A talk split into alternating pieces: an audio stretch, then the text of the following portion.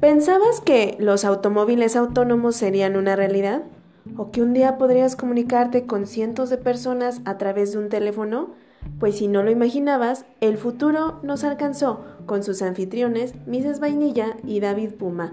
Acompáñanos a una plática donde contaremos cosas que no existían y ahora existen, algunas que imaginábamos y que probablemente sean una realidad. Bienvenidos y comenzamos. Hola, buenas tardes, Vainilla, ¿cómo estás? Hola, David, bien, bien, aquí saludándote. sí, en nuestro primer, primer podcast, El futuro nos alcanzó.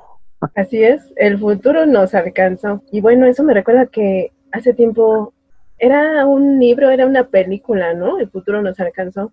Mm, hay varias películas que hablan acerca del futuro y cómo íbamos a llegar muy rápido. Pero creo que la, como hay una película, es así que se llama que la ficción. Más y sí, creo que la ficción, sí. Y creo que la, le hemos ganado la ficción. Pues ahora sí vamos a explicarles de qué se va a tratar este podcast, nuestro podcast 00, para que nos vayan agarrando cariño, vayan participando con nosotros, también nos den sus opiniones. Sí, al final les vamos a dar tanto las redes sociales de este podcast como nuestras cuentas personales para que nos sigan y nos puedan ayudar a que esto crezca poco a poco. Este podcast surgió así que basados en, en que pensábamos que todas las cosas que estaban o que eran las premisas que iban a ocurrir en el futuro, pensamos que jamás iban a pasar, pero enos aquí haciendo un podcast a larga distancia a través de una aplicación. Sí, yo en películas futuristas veía muy lejano cosas como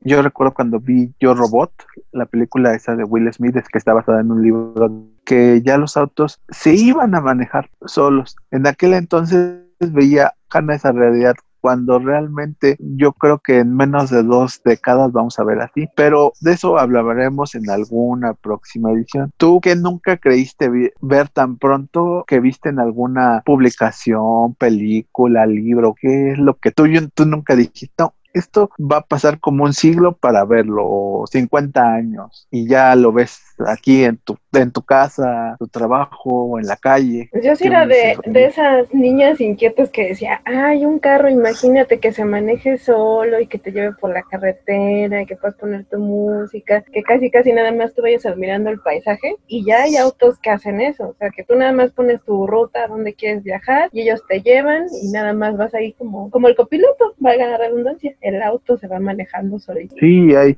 eh, en algún tiempo también también pláticas o universidades decían, es que todavía falta mucho para que la gente haga cosas en su casa como el trabajo o versiones a larga distancia, pero realmente en este 2020 hemos visto que se aceleró todo, cosas así, diversión, trabajo, ya se pueden hacer desde la comodidad de tu casa. Pues hay muchas cosas que se han empezado a adelantar eh, con esto del COVID-19, que la verdad es que nadie se imagina, si alguien hubiera tenido la máquina de Back to the Future, de volver al futuro, y hubiéramos viajado con el doctor Emmas Brown y él nos hubiera comentado que iba a suceder todo esto, yo creo que muchos se hubieran prevenido, eh, hubieran no sé, declarado cosas, hubieran comprado, viajado, demás. No sé, ¿tú con qué te quedaste o cuáles eran tus planes antes de esto? Bueno, ya poco a poco les iré platicando de cómo es mi vida y demás, pero dentro de uno de los oficios que yo tengo es la fotografía. Es a nivel amateur, no es nivel profesional. Entonces, mis planes, eh, cada eh, mes o temporadas siempre hay alguna manifestación, evento al cual a veces dan o yo voy por mi propia cuenta. A partir de todo esto, como todo el mundo sabrá, muchos eventos o se han cancelado o se han postergado de manera indefinida. Entonces, hay cosas así que digo, bueno, de este, estos tiempos que realmente no tienen, dirán, cuando regrese yo a hacer fotografías, eventos y demás. Pero he encontrado cosas nuevas, entre ellas, como estábamos nosotros, un podcast a la distancia. Es decir, antes, para quien nos conozca un poquito, hacíamos unas transmisiones así de persona a persona, pero como ahora no es posible, gracias a la tecnología, nos pueden escuchar y pueden este, oírlo en cualquier momento. A cualquier hora. A cualquier hora ¿Recuerdas una vez que fuimos a un lugar a grabar un, un podcast también en vivo con el sonido ambiente y todo. Lástima que ahora aquí nos falta como el sonido de las cervezas y todo. Digo, abriría la ventana, pero se puede distorsionar un poco el sonido del podcast. Sí, pero finalmente intentamos hacerlo similar. Tal vez estemos en nuestras casas, podamos tomar un refresco, una bebida especial para imitar y tal vez sí, eso sí, como dicen muchos, ahí en estas épocas hemos puesto a reflexionar qué teníamos y a qué ahora tenemos, ¿no? Sí, ahora sí que te presta mucho para valorar ciertas cosas que hacías y que para ti tal vez eran como muy simples muy básicas, pero ahora son indispensables. Y bueno, en esta temporada vamos a platicar o nos vamos a enfocar más bien en todo lo que tiene que ver con COVID, cómo ha cambiado nuestras vidas en todos los ámbitos y las relaciones personales e interpersonales, ¿no? Sí, así es como hemos pasado de tener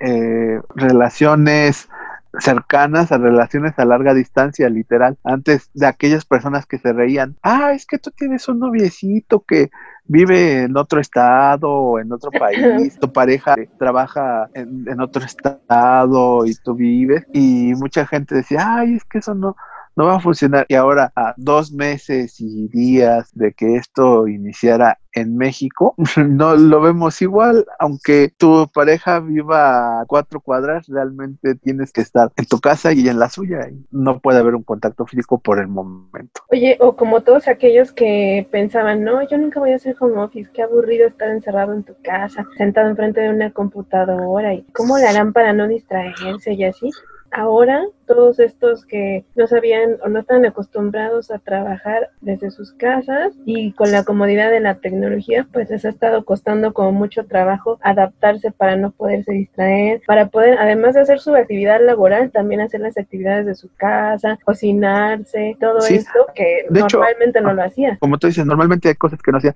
hasta han aprendido nuevas cosas. Seguramente en alguno posterior hablaremos de la belleza en tiempos de esto y veremos cómo hay muchas personas que se han aventado a hacerse cortes de pelo, cortarle a las personas con las que vive, pintarse el cabello de Dios mismos y un sinfín de cosas que en la vida cada persona pensaría que lo haría ella misma. Ya ves que incluso hemos visto a los que andan también haciendo los maratones dentro de su casa, los atletas que se ponen a escalar, los que ahora se dedican a hacer decoración de interiores en sus departamentos o en sus casas. Y como dices tú, que también hasta dicen, a ver, hoy voy a reinventarme, le voy a cortar el cabello a mi perrito, le voy a hacer ciertas cosas a mi mascota, que construirle una casita. Se han encontrado eh, a ellos mismos en ciertos sentido y han encontrado que son aptos para hacer cosas que no creían, ¿no? Como tú dices, desde que dicen, bueno, voy a hacer esa modificación a mi casa, departamento o lugar donde vivo que siempre había querido pero no había podido tener por falta de tiempo o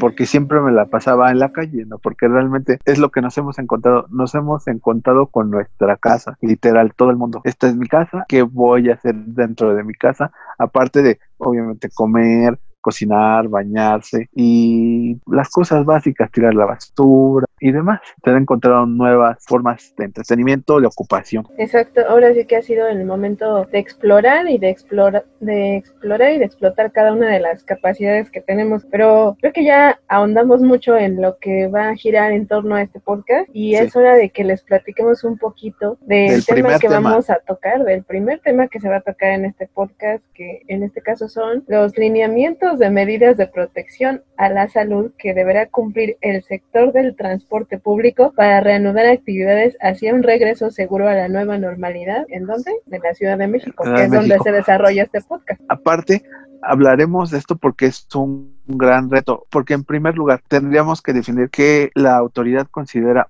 una nueva normalidad, que simplemente es regresar en parte porque hay cosas que hemos visto y hemos veremos que no van a regresar tal cual, como que, como conciertos, eventos deportivos o no como lo hacíamos antes, por eso le llaman nueva. poco a poco a través de semanas y meses iremos viendo no solo en Ciudad de México, sino en reportes de otros países, de los mismos estados, cómo están regresando a la normalidad, pero de una manera y el gran reto que ahorita entre estamos vamos a ver es el transporte, el transporte tanto privado como público. Sobre todo el público. Así Recordemos que hay mucha gente que utiliza, yo creo que más de la mitad de la población utilizamos el transporte público, el sistema de transporte colectivo metro, el metrobús, los trolebuses, los autobuses, tren ligero, eh, los llamados microbuses eh, y y hay otros eh, sistemas que también son considerados como transporte público, pero es así como especial de cada lugar, como los ecotaxis, visitaxis y ya ahora la, la llamada ecobici, ¿no? Exacto, no se nos olvide que están también las ecobicis. Se ha venido sumando cada uno a través del tiempo a transportar a millones de pasajeros. Que hay que ahora, una cosa para últimamente, ¿no? También, perdón que te interrumpa, pero últimamente también estaban los motopatines que mucha gente estaba utilizando y de hecho se estaban se estaban haciendo como la apertura de las de los nuevos lineamientos para su uso. Sí, eh, lo que iba a decir para quien no se escucha y no sepa de cómo es la dinámica en la Ciudad de México, la Ciudad de México, a partir de unos años, se ha denominado como parte de la megalópolis. La megalópolis incluye no solo a la Ciudad de México, incluye al Estado de México, Puebla, y otras entidades cercanas. ¿Por qué le llama Porque todas estas personas que viven alrededor de la Ciudad de México, antes llamada DF, tanto trabajan como tienen esparcimiento en la Ciudad de México. Es decir, no solo las personas que viven y trabajan en Ciudad de México forman parte de esto. Y por eso es un gran reto, porque no solo vamos a incluir la localidad Ciudad de México, sino todos los que vienen de lugares cercanos, como yo expresé, tanto a trabajar como a divertirse. Pero en este caso solo vamos a tratar del tema trabajo, porque el tema de esparcimiento va a quedar relegado para otro podcast y lo vamos a, a, dividir tal vez este y futuros en partes, porque vamos a ir viendo cómo, va avanzando, ajá, cómo va evolucionando esta pandemia y cómo va también haciendo la, la adecuación de los semáforos de la del gobierno, ¿no? Porque no sabemos ahorita supuestamente todos, la mayor parte, bueno, todos los estados estamos en rojo, solamente recordemos que Zacatecas está en naranja, pero también recordemos que aquí en la Ciudad de México tenemos dos alcaldías que están en potencia de ser las que tienen mayor número de contagios, contando Iztapalapa y Gustavo Madero, que si no me equivoco, están dentro de las alcaldías con mayor número de población. Ah, hay que explicarle también a personas que no escuchar, ojalá nos escuchen en todas partes del mundo. Es más que en México, en México. Sí, en ciudad, en ciudad, en, en México, en el territorio mexicano, para la llamada nueva normalidad se ha definido un esquema de semáforos. Este semáforo incluye este cuatro partes como lo dijo mi amiga y compañera Mrs. Vainilla, la parte más crítica es la roja, donde se ven el mayor número de contagios, así como de hospitalizados y personas que desgraciadamente han sido. Los siguientes semáforos está el naranja. Así es. Si me equivoco, ¿me puedes decir? El naranja, luego sigue el amarillo y después tenemos el verde. Que es así como la meta que en México todos queremos alcanzar, donde la mayoría de trabajos y esparcimiento podría abrir. Se dice que la mayoría porque hay cosas que hasta la fecha en el gobierno no han definido si iban a regresar en caso de semáforo verde. Llámese sobre todo conciertos y eventos masivos como partidos de fútbol, básquetbol, americano, hasta manifestaciones, porque congregan un número de personas y como ya sabemos, este virus lo que le gusta es donde hay muchas personas. Yo creo que en sí, este, para volver al semáforo verde, pues además de que la gente debe contribuir quedándose en su casa, hay como muchas cuestiones que yo siento que ya no van a ser iguales, van a ser modificadas no solamente en México, sino en todo el mundo, y no porque seamos un país tal vez de tercer mundo, que suena algo negativo, que siempre a mí me regañan porque digo que vivo en un país de tercer mundo, pero eh, hemos visto también las alternativas de eventos masivos en otros lugares, como en Alemania, ya ves que se aventaron un concierto en un estacionamiento tipo de estos este, autocinemas. Y estaba viendo también que en la semana, o creo que fue el día de ayer, hicieron o proyectaron en las pantallas de un autocinema también, no recuerdo si también es en Alemania en otro país, un juego de fútbol y todos los aficionados iban en auto y al final hasta llevaban estas este, como fuegos artificiales o unas lámparas que luego prenden cuando están en los estadios. ¿Y tú que sabes más de eso? Ayúdame. Sí, estamos grabando en junio, no sabemos exactamente qué fecha lo vamos a colgar. Hay actividades en otros países recreativas como el fútbol que ya se están llevando a cabo. ¿Qué han hecho eh, los alemanes? Como dice mi amigo, se han manifestado su fanaticada de diferentes formas. Una que fue muy sonada fue que a, los aficionados se les cobró una tarifa para que pusieran su foto de cartón en los lugares que les correspondía. Y una, y una parte bueno, ya eso es dependencia de cada club, se dice que se dio a cosas de beneficencia. También en otro partido se vio que a los aficionados se les puso a algunos en una pantalla desde sus casas y ellos estaban alentando a los equipos, los jugadores los veían si volteaban a ver a la pantalla de forma virtual. Ajá, de forma virtual. Y al final es una forma de apoyo. Lo hemos visto, no es lo mismo el fútbol con, eh, con espectadores que sin espectadores, entre otras cosas que seguramente vamos a ver. Pues sí, pero al final de cuentas ahora sí que la vida va a ser totalmente diferente, digamos que de aquí a que termine 2020 y quizás principios o los primeros tres meses de 2021. Sí, que hay, un que hay un tema y tal vez nos lleven no solo uno, sino dos. Vamos a hablar de medicamento, medicamentos eh, y las vacunas, la lucha y las vacunas y que ese seguramente al menos nos va a haber dos programas. Pero bueno, vamos a hablar de la realidad de la Ciudad de México en cuanto al transporte. ¿Nos puedes contar un poco de cómo es el transporte en la Ciudad de México antes de cómo tú lo vivías cuando salías. estaba, estaba, recordando, pero digamos que el transporte público en la Ciudad de México, o al menos uno de los transportes que más llegaba a utilizar yo en particular, era el sistema de transporte colectivo metro y me gustaba porque era rápido, tal vez no era eficiente al 100%, sobre todo en días de lluvia o en temporada de lluvias como las de ahorita, y porque siempre se atascaba Siempre todos acá conocemos que la hora pico del transporte público es a partir de las 6 de la tarde, a las 8 de la mañana, quizás entre 8 y 10 de la mañana. Y digamos que a lo mejor de las 7 de la noche a las 9 siempre vas aplastado, en, ahora sí que vas como sardina, uno contra otro, eh, unos reflejados a los cristales de las puertas y así, pero el transporte público digamos que a lo mejor no era el transporte más caro del mundo, el metro cobraba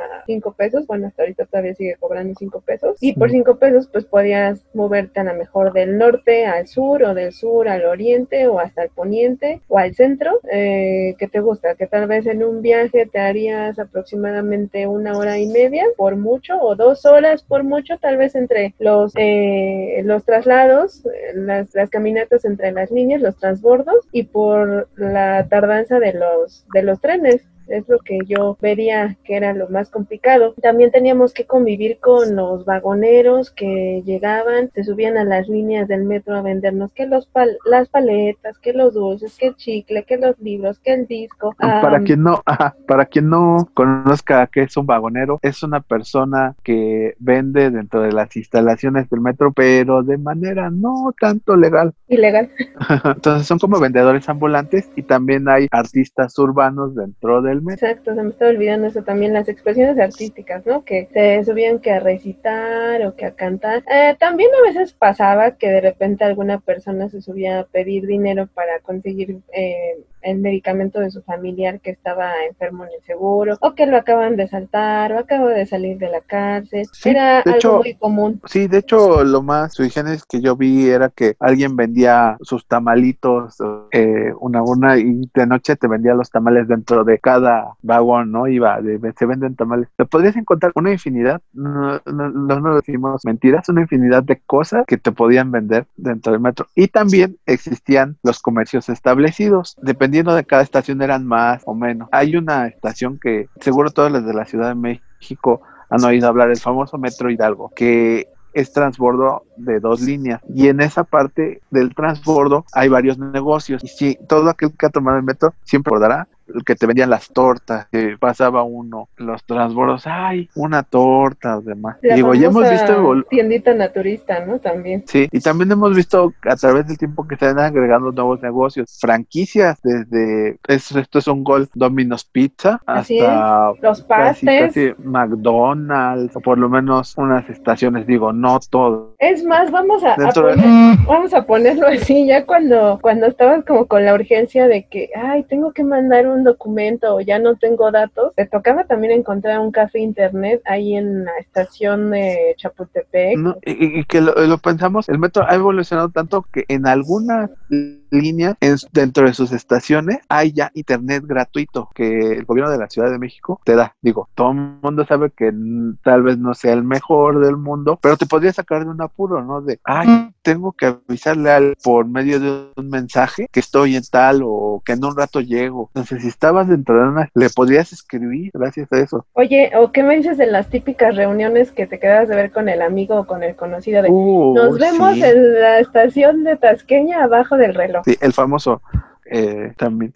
Y también hay que hablar de otro transporte que es, no es otro, pero sí ha tenido una- un auge en los últimos 10 años, el llamado Metrobús. Les es. puedes contar qué es, bueno, yo a diferencia de Benítez, yo lo que utilizo más el Metrobús, Pues sí. porque yo vivo en una zona de la ciudad que la estación del metro más cercana me queda a 30 minutos utilizando otro transporte público en un día tranquilo. El Metrobús, ese me queda a 10 minutos más o menos de mi domicilio. Y hemos estado viendo, porque el Metrobús tiene aproximadamente 10 años de existencia, que ya no es una cosa que antes era una novedad, ¿no? Así de, cuando iniciaba era así de, ok, quitaron todos los RTP, que son unos camiones, y pusieron a, a este bólido rojo, ¿no? Ajá. Que recorría, en la primera línea recorre la avenida más grande de México, que va de, ajá, de sur a norte. Digo, fue por etapas, pero cuando iniciaba era una novedad así de, entonces, bueno, ¿y cómo me subo? Y aquí donde meto los boletos, sus tarjetas, tú podías prepagar tu viaje y podías utilizar. A medida que el tiempo pasó, y vieron los gobiernos que hasta cierto punto es un transporte muy funcional y en el cual se gasta mucho menos tanto en mantenimientos como en hacer una línea en sí. Se han hecho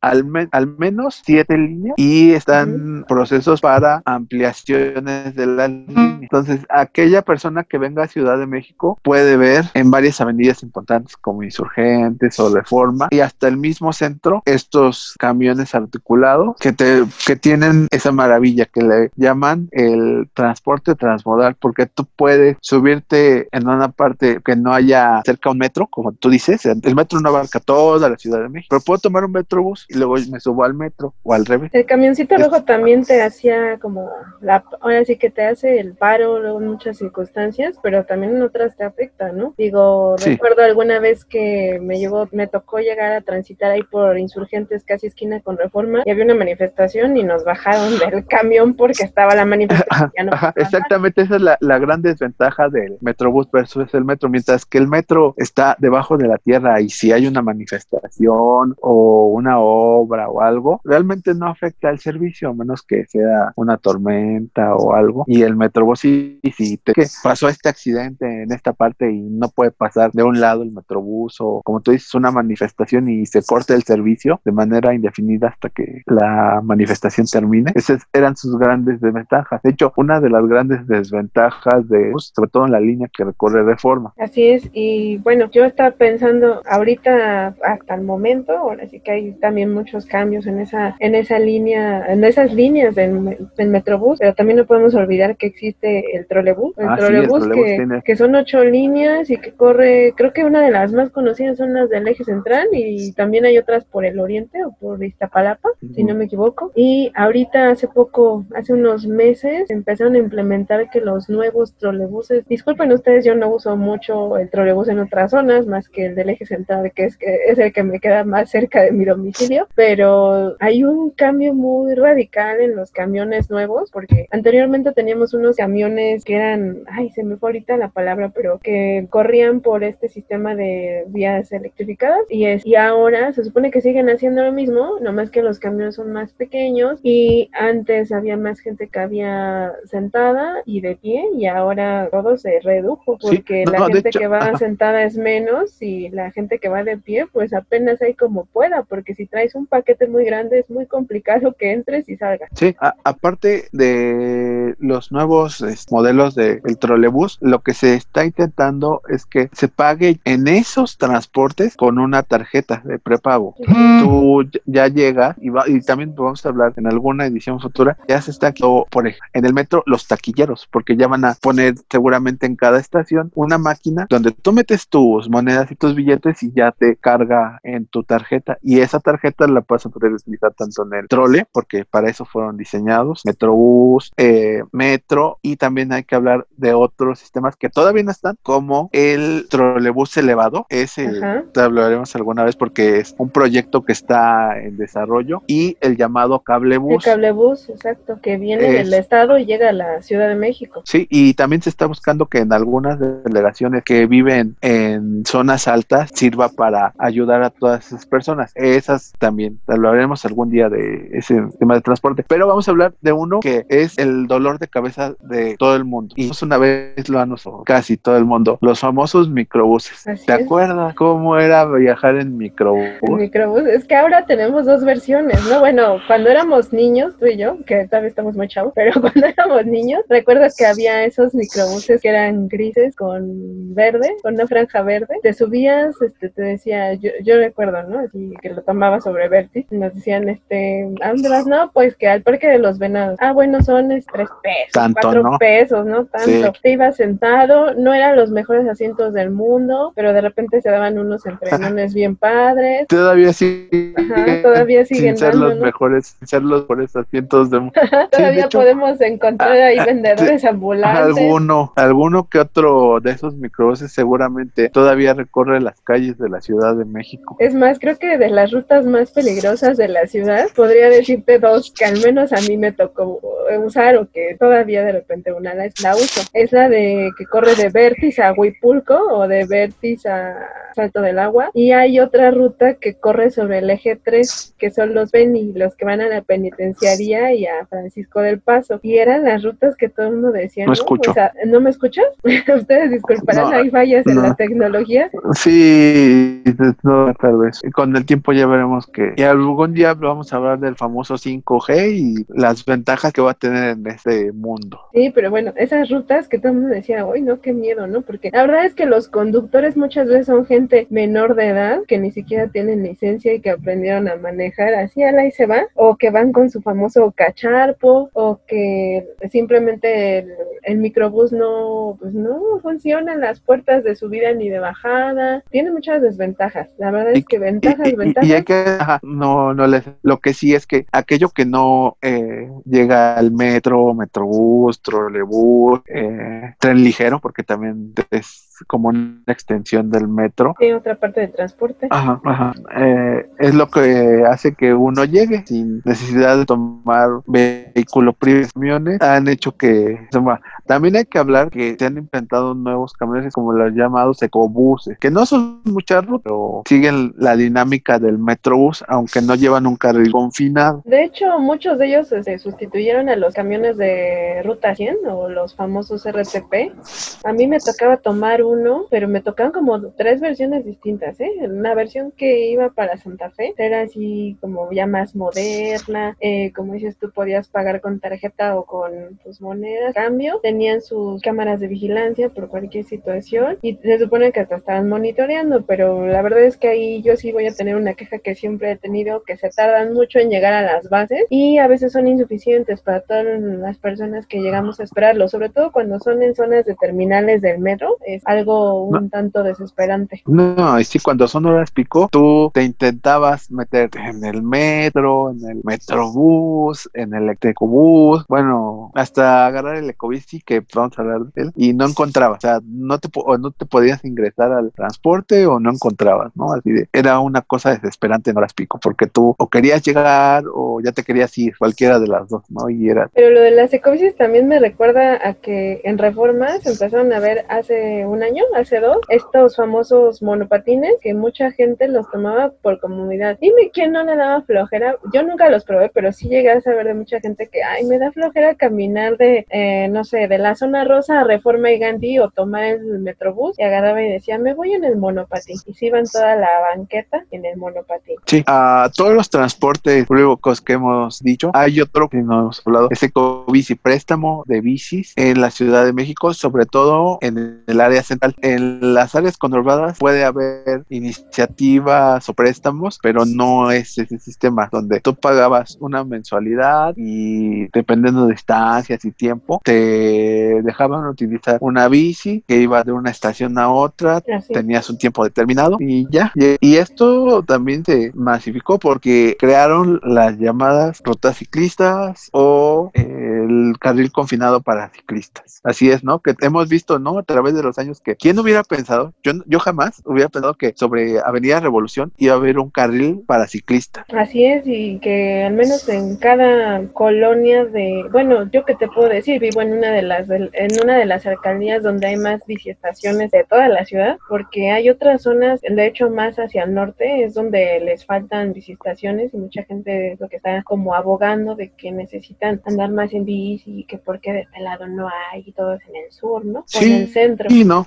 en el centro. Yo vivo en uh, de Bañilla, yo vivo en la parte sur, sur, sur de la Ciudad de México y las únicas bicis que ves son de particulares o que tienen algún de negocio, desde, desde el que vende taxas al pastor el hasta afilador. ahora ajá, el afilador. Ahora que he visto que hay chicos ya venden bebidas espirituosas a domicilio gracias a la bici. Oye, o es y digo, que ahora están haciendo sus entregas, ¿no? En bici, los Rappi, los de Uber. Sí. Aquí hay mis anuncios. Sí, eh, si nos quieren patrocinar, saben, aquí estamos, para que nos hablen también. El, ajá, el, el, problema de la Ciudad de México y de la megalópoli es cómo está conformado geográficamente la ciudad, porque hay zonas, como yo platiqué, que son, no es que vivamos en una montaña, lo que vivimos al sur, pero son zonas altas, entonces es complicado luego meter así sistemas como el de Covici, porque seguramente quien tiene la planeación dice, bueno, les pongo estaciones, pero solo la gente lo va a usar de rebajada, de subida, quién sabe quién se vaya a aventar. De subida solo los valientes, ¿no? Sí. Es como te platicaba, ay, perdón, como te platicaba una vez que me comentaba un amigo, ¿no? Yo tenía un compañero que trabajaba aquí en el centro de la ciudad, para ser precisa, ahí por el Metro Valdera, y él vivía en San Ángel, entonces nos platicaba a todos los compañeros del trabajo, yo me voy en la bicicleta de aquí de Valdera a San Ángel todos los días, pero cuando voy de regreso, o sea, cuando ya voy a llegar a San Ángel para subirme, ahí sí me canso, entonces pues hago como que el mayor esfuerzo y es ya cuando la veo fuerte, y de regreso también me cuesta, y sobre todo en los días de lluvia, ¿no? Porque se tenía que Así es. cuidando de los automovilistas. Y digamos que algunas calles de la Ciudad de México no son ni muy amables para el peatón, ni para los, que manejan un automóvil, y mucho menos para un ciclista. Y en época de lluvias es mucho. Pero bueno, ¿a qué viene todo esto de que estemos platicando de los temas de transporte? ok, a raíz de esta emergencia sanitaria mundial, una de las medidas que se ha tomado todo el mundo es el llamado distanciamiento social. ¿Qué es el distanciamiento social? Simplemente tú no puedes estar cerca de otra persona que no conoces y por lo tanto tengas un tipo de protección al estar. Se recomienda 1.5 metros de esa persona. ¿Y cuál es el problema en la Ciudad de México y el transporte? Como hemos estado platicando, el problema es la somos demasiados, la saturación del transporte. ¿Cómo es que nos vamos a enfrentar a este gran reto si somos millones de personas y millones de viajes al día? Y no solo de la Ciudad de México, ¿no? Del Estado y de otros que vienen a laborar aquí. Y que ya lo hemos estado viendo, ¿no? Bueno, ya vimos aquí en, los lineamientos que el reglamento marca que tanto las personas que trabajan en el sistema de transporte público como los usuarios deben de usar, ya sabes, el clásico cubrebocas y gustan también este, la, ay, se me fue ahorita su nombre de esos protectores que utilizan. Caretas. Las caretas, ¿sí es? Las caretas, el gel, lavado de manos. De hecho, también estaba leyendo que a muchos no les permiten traer nada de joyería ni tampoco les permiten llevar barba y bigote. Así es, de hecho, esto de las caretas y hay ya algunos casos extremos donde se dice que se utilicen goble, es por lo mismo, porque en el transporte no, no hay manera de guardar una distancia de 1.5 metros entre usuarios. ¿Cómo le haces para que las personas estén protegidas aunque estén a 30 centímetros? metros, ¿no? O menos. Hemos visto también ahí que eh, esta, no, la semana pasada ya cuando supone que comenzó un poco más la afluencia de, personas en las líneas del metro, en particular en cuatro caminos, se hizo esa, este Una fila, ajá, las filas para que la gente fuera entrando es que de poco a poco, digamos que a lo mejor unos 20, de 20 en 20, les daban, si no llevaban cubrebocas, les daban uno, les daban sí, e incluso pusieron creo que ya, ajá, creo que también lo que iban a buscar era que en Esporte se tomara la temperatura de la entrada y al personal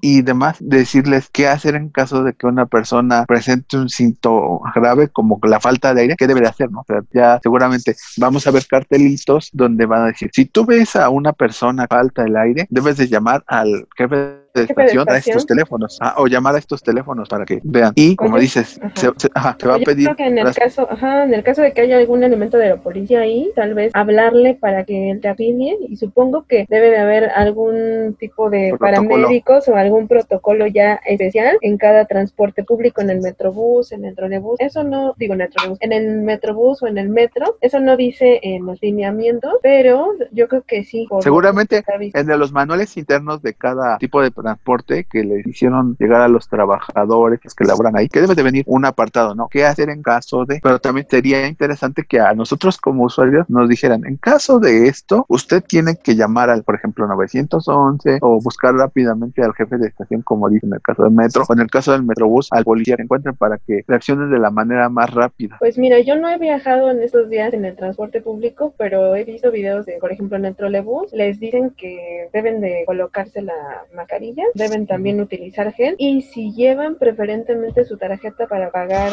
el transporte público es mejor o que des tu cambio exacto para no, o sea, entre menos contacto tengas entre el chofer y contigo como usuario es mucho, es mucho mejor. Sí, y hay algo importante que tenemos que recalcar. Si tú no tienes que salir porque tú estás ya ahora laborando, o sea, regresaste, no eres de los sectores que se agregó a estos primarios o que tú tienes que ir a algún trámite o tienes que ir a algún banco, la verdad es que se te recomienda no salir, seguir igual en tu casa y con las medidas que tienes que tener en la casa. Estas medidas de eh, usar careta y demás son para, están enfocadas para personas que se incorporaron a estos sectores, que son personas que viajan largas distancias de su domicilio a su trabajo, ¿no? Su zona laboral, porque realmente son los que tienen como más riesgo de viajar en transporte público donde hay más con congregaciones de gente, como en el metro y pues el tren ligero, el trolebús. Todavía creo que tendrían un poquito de menos riesgo aquellos que viajan en ecobici o aquellos que deciden voy a utilizar mi auto o voy a utilizar el auto compatible o voy a utilizar este patines o alguna otra opción, sí, sí. diablo. No hemos hablado del sector privado. ¿Qué hablamos del sector privado de transporte de pasajeros? Podemos hablar desde Uber, Didi, hay este ya camiones especializados que van de una zona a otra, que seguramente a ellos para elaborar tele cosas similares. De hecho, en el documento en el cual nos estamos basando viene en una página que se llama COVID Ciudad de México, gobierno de MX. Es COVID-19cdmx.gov.mx. Así es. Y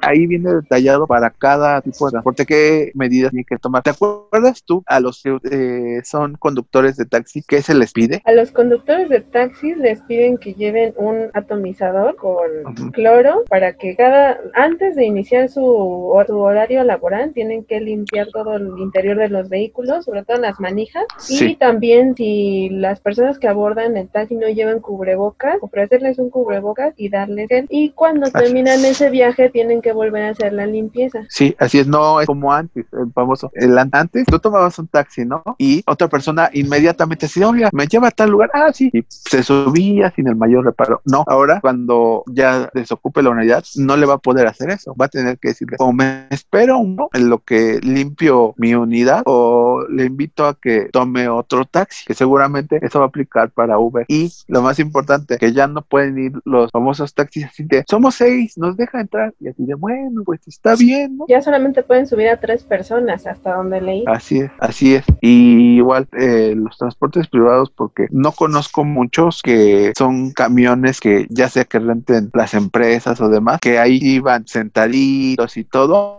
ahora tienes ya los lugares marcados y seguramente tienen todos esos lineamientos que tiene el Metrobús, así de antes de abordar, se les va a dar eh, gel antibacterial, que todo el trayecto utilicen su cubrebocas. ¿Te acuerdas también que hace unos días platicábamos que seguramente iban a traer alguna persona de paramédico, de la Cruz Roja o alguien del ERU sería, sería lo ideal que todos, pues el transporte, el Metrobús tal vez no sea tanto porque las distancias entre estación y estación podría ser que lleguen a la siguiente estación inmediatamente o paren el Metrobús y llamar a un tema, pero en el caso de transporte privado o que recorre a largas distancias sí sería lo ideal que algún tipo de personal con alguna preparación esté ahí por si pasa algo. Oye, pero otra cosa que me llamó la atención cuando estábamos leyendo los lineamientos era que ahora ya no puedes gritar, ahora todo es así como ah, bajito, porque si gritas ya desprendes partículas aunque traigas el cubrebocas puesto. Así es que se va a pedir a todas las personas que están hablando dentro de una unidad, no se pueden poner a, como tú dices, a gritar o a alzar la voz. Eso porque es, eso,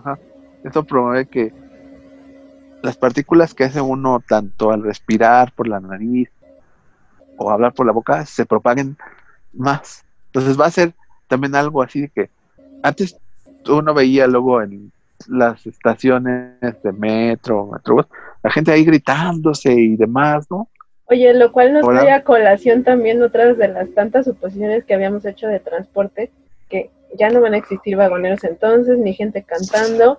La gente cuando se acerque a otra persona y que no sé, que sin querer te hayan tocado, ¿qué? ¿Cómo le vas a reclamar? ¿O qué vas a hacer? ¿Le vas a echar la o qué onda? Es, lo que ahora vamos a ver, ¿no? De, reportes de ahora en adelante que las personas, tanto ya de aquí a un largo rato, van a utilizar su cubrebocas como mínima medidas, sino que también ya no vamos a ver el famoso saludo de cuates, los abrazos. Otra de las cosas que también decía el lineamiento es que cada vez que tú abordes el transporte público, ya sea el metro, el camión, eh, como si esto también puede ser que taxi o el trolebús, el tren ligero, era que cada vez que toques alguna superficie o que te vayas a, ahora sí que cuando te vayas a detener para que va a dar el enfrenón o simplemente para ir seguro, tienes que limpiar, tienes que limpiar los tubos o limpiar las puertas.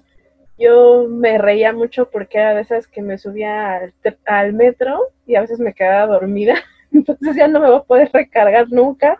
No, creo que ya de aquí a un rato no, no se va a poder. O luego hasta veías a los chicos, ¿no? Que, o personas que se sentaban en, en el piso sin ser vagoneros y dices, pues creo que eso ya no va a ser posible un largo rato.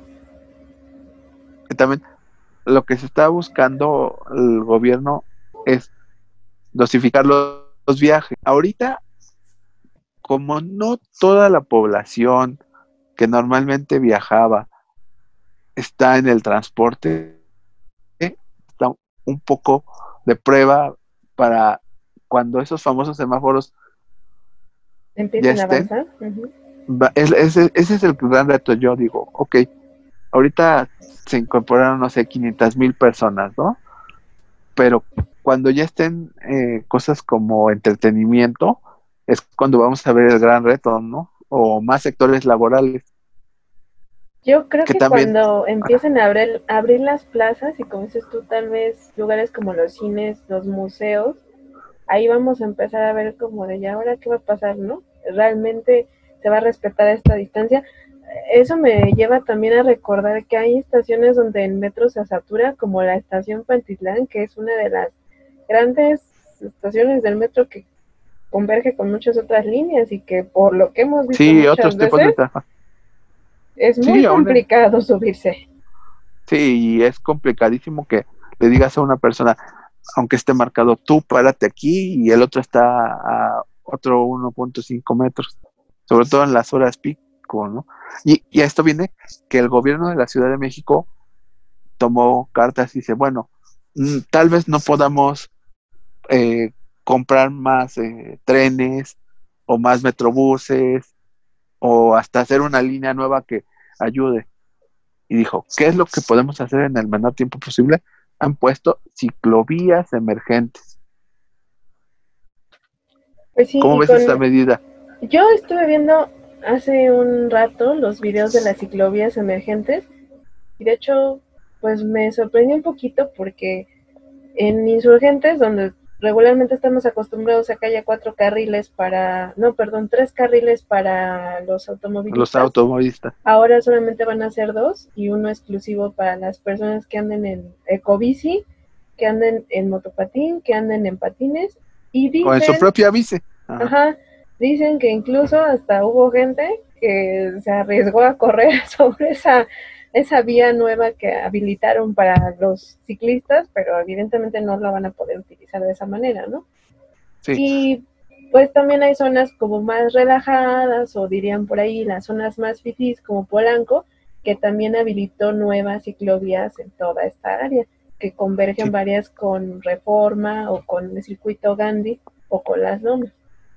Sí, lo que sería interesante es ver si efectivamente la gente se anima, porque no hemos platicado que debido a la dinámica de cómo es la ciudad, la verdad es que todo el tiempo estamos a prisa.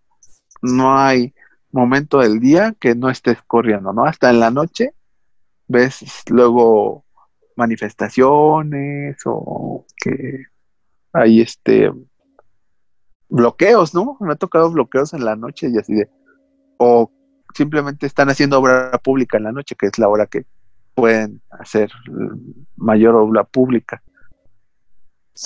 Entonces, la gente, el temor que tiene mucha gente al usar bici en la Ciudad de México es que no te vaya a pasar algo, ¿no? Sí, es que, digo, en los últimos meses también lo que hemos visto es que se han registrado como mayor número de accidentes y de incidencias en contra de los ciclistas. Digo, de hecho, una vez me pasó así, hace unos días aquí afuera del ex central, a una chica que andaba en bicicleta, la aventaron, la aventó un auto. Gracias a Dios no le pasó nada, ¿no? Pero pues regularmente llega a ocurrir de que los automovilistas o van distraídos o el ciclista va distraído. O sea, es parte y parte porque no tenemos una cultura de una ciudad en movimiento. Sí, movimiento en ruedas para todos nuestros escucha, eh, en la movilidad hay una pirámide de movilidad, como la pirámide de las, este, que se utiliza para explicar en psicología cuáles son las cosas que tienen mayor o menor prioridad para un humano.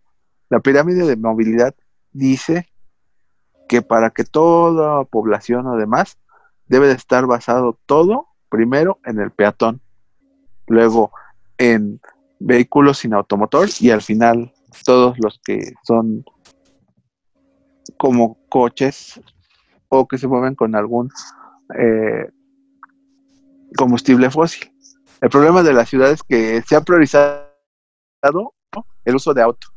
Y eso que el auto no es usado ni, yo creo que ni al 40% de la población, o sea, el 40% de la población no tiene un auto propio.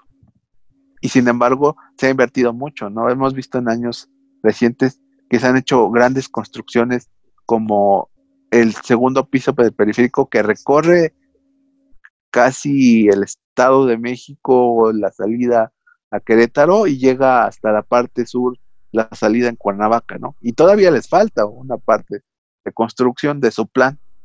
Oye, y lo que nos falta, ¿no? Porque ahorita, bueno, reiteremos que uno de los sectores que está ah, empezando su, su nivel laboral ahorita es el de el, automo el automotriz también. Ajá. Y pues que seguramente la venta de autos va a aumentar. Sí, así pasó en China. En China, como saben, el inicio de esta pandemia y su desconfinamiento dio razón de que se están vendiendo más autos en China. ¿Por qué? Porque el auto ahora representa cierta edad, no tienes que estar al lado de varias personas y de alguna manera es otra forma de frenar, ¿no? O cuidarse más. Entonces, como tú dices, seguramente aquí en México cuando ya más gente pueda, va a pedir créditos o a vender cosas con tal de tener un auto. Pero en sí, ¿tú cuál crees que sea la premisa? Ahora sí que ya para casi cerrar este podcast, ¿Cuál crees que sea la premisa? Ahora sí que cuando regresen más sectores ya a trabajar, no solamente aquí en la Ciudad de México, sino en los demás estados, ¿qué va a pasar? ¿Van a repuntar los casos? ¿Vamos a seguir todavía este, respetando estas medidas de salud, las medidas de higiene? ¿Nos vamos a volver más limpios? ¿Ya nos va a valer gorro? Es que vamos a ver de todo un poco. Eh, también lo que vamos a ver es que dependiendo la población va a ser diferente. No es lo mismo una Ciudad de México contra un, eh, un poblado pequeño estado al norte, como Colima, por ejemplo. O, Zacatecas, ¿no? Que, que lo señalaste tú que de todos los estados de la República Mexicana, solo Zacatecas eh, podría estar, si quiere, en semáforo naranja. Quiere decir que tanto no hay tanta población como su movilidad está garantizada sin que haya tanto riesgo y otras cosas. Entonces, vamos a ver para cada estado informes de que, ay, no, esta población sí ha llevado la sana distancia, ha salido poco, o ha salido, o cuando ya estén los, este, los entretenimientos, tal vez hay, yo digo que hay como en este mundo ahora tres grandes bloques. El bloque que es extremista en cuidados de su salud, más ahora. Los que ahora ya van a desarrollar TOC. No, sí, van a, y va a haber una este surgimiento de, pues ya existe, ¿no? Que hay temor en la población literal de salir aunque sea a la esquina. Hay personas que en estos periodos todo lo han pedido por, de forma digital a, domicilio y no han salido ni a que les dé el sol casi casi. Está el otro sector que sabe que está esto y lleva ciertas medidas de higiene, pero no al extremo de los que dicen, no, yo, este, si no puedo salir hasta que ya esté medicamentos y vacunas, no va a salir. Está ese sector y está el otro sector que es el que ha molado a casi todo el mundo, o sea, porque no, es, no, es, no es propio nada más de México, ¿eh, amigos? hemos visto videos, hemos visto videos en España, en Estados Unidos, en Gran Bretaña, donde no siguen eh, las recomendaciones. La gente que dice, no, es que esto no es cierto, es una conspiración del gobierno, es el inicio de, la, de la Tercera Guerra Mundial. Pues, este, lo minimiza, ¿no? Así de, ok, sí se enferma, pero pues no, no son tantos para la población. Entonces, así ahora yo ubico a las personas que se cuidan mucho, las que tienen ciertas medidas de prevención, y los que no, y les ha valido y les valda. Esperemos que esas personas que les ha valido y les valdrá no superen a, a los extremistas o a los punto medio. Y así ya podamos ver dentro de poco noticias que seguramente hablaremos posteriormente de, oye, ¿ya supiste que eh, los cines ya están al 50% y no se han detectado tantos casos como se dieron entre marzo y llamémoslo junio, ¿no? Ahora provisional. Pero todo dependerá siempre de que la gente se guarde y de que guarden su sana distancia y de que yo sé que todos estamos aburridos encerrados en nuestras casas y que a veces nos hartamos de estar viendo series, de estar en el internet y demás, pero creo que tenemos que hacer conciencia y dejar de ser egoístas. Y sobre todo, tenemos que ser egoístas porque hay personas que nunca han parado. Primero, lo que debemos de, como dicen, aplaudirles, yo les aplaudo a todos los del sector salud, desde aquella persona que hace la limpieza en el sector salud hasta los doctores que están atendiendo a pacientes con COVID, al sector eh, de, limpieza, porque ellos no han parado al sector de alimentos y suplementos, que ellos tampoco han parado toda esta, y a otros sectores, luz, agua, y muchos más que seguramente se me van a olvidar, que realmente yo les doy las gracias, porque gracias a ellos, no solo el país, sino el mundo no ha caído en un caos. Pues sí, hay que agradecer la verdad al personal médico y a los doctores. Yo tengo ahí dos personas de mi familia lejana que me han platicado de cosas que han tenido que vivir en los hospitales y la verdad a mí también me da a veces mucha nostalgia cuando veo las reacciones de la gente acá en México. No sé si llegaste a ver ese video de las personas que viven en un edificio de departamentos que aquí le hacen llamar el CUPA, aquí en la ciudad. Y están ellos al ladito, casi enfrente de un hospital que es el 20 de noviembre. Y diario, las noches, los vecinos de ahí salen a aplaudirle a los doctores y a los enfermos del hospital. Entonces es como algo que se tiene que pues reconocer. Ah, sí, no, es como dar fe y esperanza a este, a este mundo. Yo de verdad a todas aquellas personas que no han dejado un solo día de trabajar, eso incluye a gobernantes, porque también, creámoslo, ¿no? Ellos también pueden ser propensos a que se enfermen. Y espero que todas estas medidas nos lleven a un buen término y que algún día, dentro de un tiempo, yo soy de esas personas optimistas que creen que no en muchos años, tal vez en algunos varios meses, hablemos de esto como una anécdota, ¿no?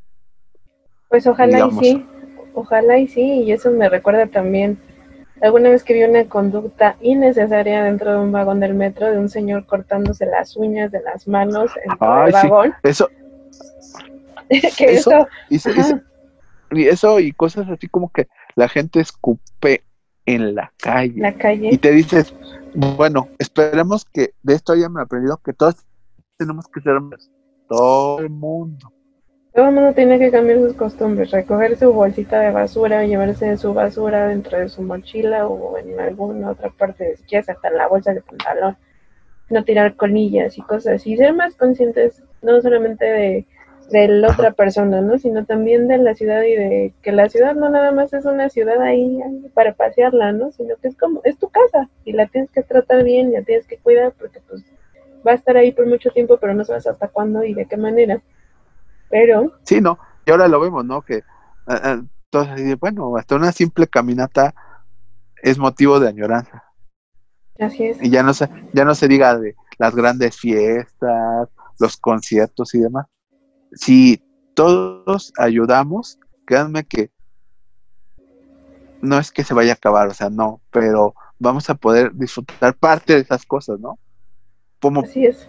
poder ir al parque y luego de eso tal vez quieran que hablemos la próxima semana o nosotros mismos vamos a ver de que ya abrieron en Ciudad de México y seguramente Los, los, bosques y los parques. Y de esto seguramente hablaremos la próxima semana porque hay mucho de qué hablar de, de los bosques y apertura de parques que uno se queda así de ok que salgamos pero a la vez no como que mensajes contra contradictorios, ¿no? Así de sale, pero a la vez no sale. Recordémosles que van a abrir el bosque de Tlalpan, el bosque de Aragón y el bosque de Chapultepec aquí en la Ciudad de México, que son de los tres grandes pulmones de la ciudad, pero también, eh, pues son de los lugares donde más ay, congregaciones de gente hay. Entonces, yo creo que no sabemos todavía qué vaya a pasar y todo se va a ver hasta días posteriores. Sí, vamos Pero por favor, si no tiene que salir y si ni siquiera son de alguna de esas zonas, no vaya. Sí, Quédense en su casa. Sí, sobre todo déjenlo para quienes viven cerca, porque si tú, como tú dices, tú vives en Aragón y dices, ay, pues voy a ir al bosque de Chapultepec, así de, amiguito, te queda cerca el bosque de Aragón, puedes ir a visitarlo con ciertas medidas, que es lo que vamos a hablar yo propongo ese tema, a menos de que alguien nos escuche y diga, no, ¿qué les parece si mejor hablan de comida? Ok, ya veremos, ¿no? Oye, lo que me lleva también a recordarles que tenemos ya redes sociales, estamos estrenando. Dinos, ¿cuáles son las redes? ok, no te interrumpo, pero tenemos Twitter, que es ah. arroba el futuro nos, les ah. como esta es E mayúscula, el futuro con mayúscula y nos con mayúscula. Bueno, las primeras de cada palabra. Sí. es nuestro Twitter. Y nuestro Facebook es El Futuro Nos MX. Ahí nos pueden seguir, nos pueden dejar comentarios, nos pueden mandar videos, nos pueden mandar fotos, denuncias. Sí, nos pueden este, enviar hasta sus propios reportes, ya sean escritos, en voz, eh, o videos nos sirven a nosotros y también Ah. a los demás para que vean, ¿no? Cuéntenos para- to- to- sobre, sobre todo todos aquellos que se reincorporaron a las actividades laborales. Ahora sí Cuéntenos que cómo han sido sus, sus experiencias. para sobre hacer todo en el crecer esta transporte. comunidad. Ajá. Ajá, cuéntenos hecho- en el transporte cómo les ha ido. A los que no han dejado de trabajar, también cuéntenos cómo estas semanas y cómo es ¿Cómo la ahora están que pasando ya- en ya- casa? Ajá. Y escríbanos, siempre estamos atentos. También nosotros como integrantes tenemos nuestros eh, medios de contacto. ¿Quieres dar el tuyo? El mío está en Twitter, ahora sí que donde estoy más pendiente es arroba Mises Vainilla. Y antes de que digas el tuyo, les quiero recordar, si igual quieren hacer alguna denuncia, algún comentario, foto, video, o como dice David, algún audio, lo pueden hacer igual de forma anónima a nuestro correo que es el futuro Sí. nos mx arroba gmail.com, todo con minúsculas. El Sí, futuro nos mx arroba gmail.com. Sí, sobre todo que nos siguen en el correo o si nos mandan algún mensaje en alguna red social que, que nos dicen, quiero dar mi nombre o por favor no pasen mi nombre", Anónimo. o, ajá, o, o esa es anónimo. También, si alguna eh, autoridad o algún eh, particular quiere hablarnos de su caso, lo podemos dar a nuestro programa. Sí, sí, si son especialistas, por ejemplo, en algo- o si trabajan ustedes en algún transporte o si tienen algún negocio que esté ahorita ayudando también a esto de la pandemia, que hace rato Sí, nos no- comentaban no- en Twitter de una iniciativa, también nos los pueden compartir en nuestras redes o por correo electrónico. No, no, si hay, también queremos hablar con los que, que ya compraron que son tanto venta como producción de bicicletas. ¿Cómo ven esto que el gobierno de la Ciudad de México está promoviendo más el uso de la bici? ¿Creen que les ayuda a sus negocios? ¿Creen que más gente se active y se anime? Ahora sí, finalmente, cuando ya vean más ciclovías, ojalá algunas se quedaran de forma permanente, ¿no? Pero esto se va a ver, ¿no? Yo estoy intrigada en esto del negocio de las bicis porque digo, bueno, eh, más o menos como que las más económicas en cuanto valdrían saliendo. Yo no sé andar en bici, oigan, pero bueno, ya saben que siempre soy bien metiche. Y también, pues, a lo mejor ustedes pueden conseguir las autopartes así, para poderse armar una bicicleta. De todas Sí, formas, creo que está el, bueno, no creo, más bien el gobierno de la Ciudad de México está habilitando préstamos gratuitos de Ecobici en algunos puntos. Sí, que también cuando llegas a este estos puntos o en el propio Covici te mandan un manual o te dan un manual o te dicen lea esto, porque ahora ya son más medidas, ¿no? Te recomienda, por ejemplo, guantes, lo que antes no, ¿no? Te da- antes, ¿cuándo te hubieras imaginado que necesitas unos guantes especiales para usar bicis prestadas? A mí algo que me dio mucha risa, y digo, me van a golpear ahorita nuestros podescuchas, pero, o sea, si tú tienes tu bicicleta y llegas a tu casa, antes de meter la bicicleta tienes que lavarle las llantas. Ya sea de la bicicleta o de las ruedas de tu patín o de tus patines. Sí, y aparte darle una limpieza, así cuando cada vez que la agarres del manubrio y cierta del eh, sillín, entre otras cosas, ¿no? O sea, lo que antes hacías de vez en cuando limpiar tu bici, ahora ya tiene que ser un hábito. Así es. Y bueno, Bueno, ¿quieres dar entonces, algún eh, mensaje ya para sí. despedirnos? Sí, nada, nada más, si a mí me quieren seguir en redes sociales, en todas estoy como David Puma, todo seguido junto, Twitter, Facebook, Instagram, eh, bueno, hasta tengo TikTok, ahí nada más es para ver, si quieren que, que alguien lo agregue, el TikTok se ha vuelto ahora, también vamos a hablar tal vez de eso, de nuevas redes que han tenido auge y que seguramente seguirán teniendo después de esto.